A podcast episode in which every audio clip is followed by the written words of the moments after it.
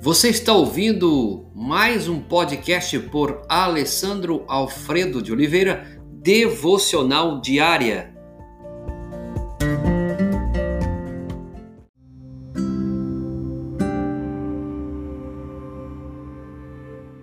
Tema de hoje, vamos trabalhar um pouquinho sobre provérbios, o insensato. Gostaria de compartilhar com você uma, uma das palavras de John Stott a respeito deste livro e deste tema que ele fala do insensato. Provérbios 1:7.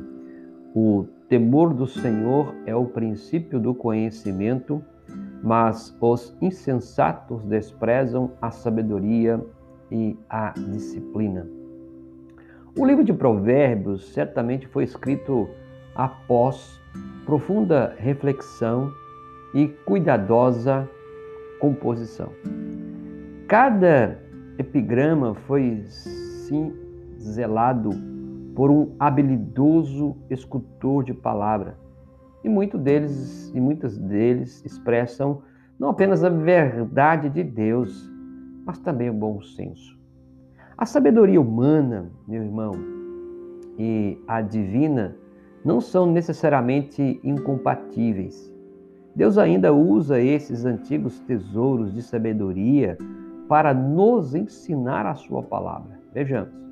Uma das características mais interessantes do livro de Provérbios é que muitos deles não são simplesmente frases, mas são transmitidos através de personagens, tá?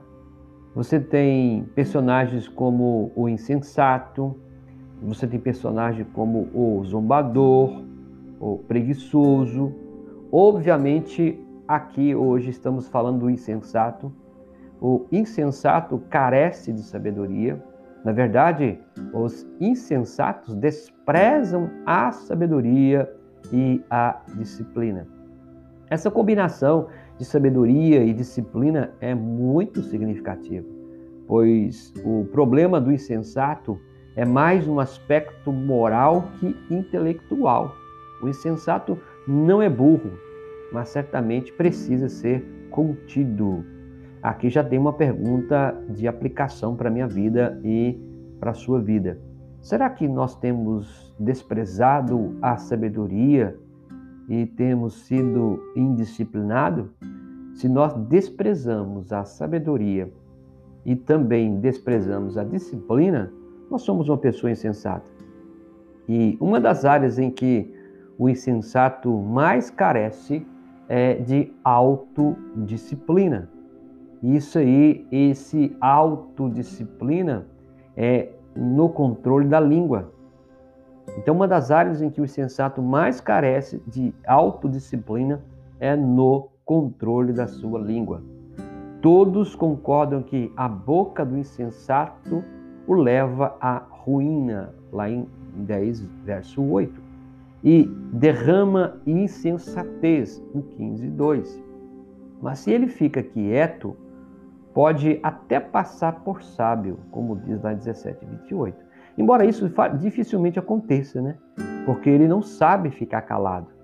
Alguns esperam que ele possa contribuir de alguma forma nas assembleias, onde os anciãos se reúnem para discutir, mas geralmente ele não sabe o que dizer.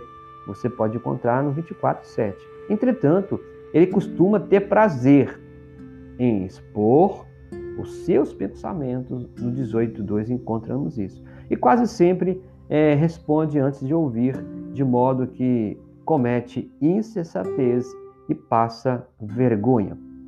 Assim somos advertidos meus queridos, a evitar a insensatez e também a evitar os insensatos, pois a Bíblia diz: é melhor, melhor é encontrar uma ursa da qual roubaram os filhotes do que um tolo em sua insensatez. Provérbios 17, verso 12.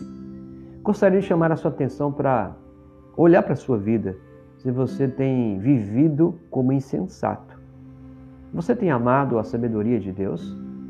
Você é sábio? É sábia? Você ama a disciplina? Você tem autodisciplina, a sua língua, boca, há controle sobre ela. O que nós precisamos é não é ser insensatos, mas serem sábios, sermos sábios e pessoas disciplinadas. Senhor Deus, obrigado porque tu és Deus bondoso.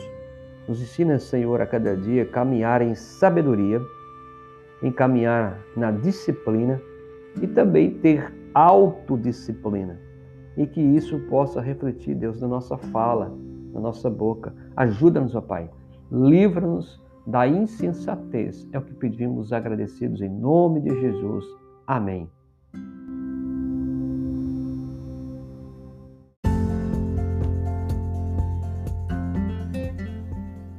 Você ouviu mais um podcast devocional diária? Se isso trouxe bênção para a sua vida, abençoe outras pessoas compartilhando esse podcast.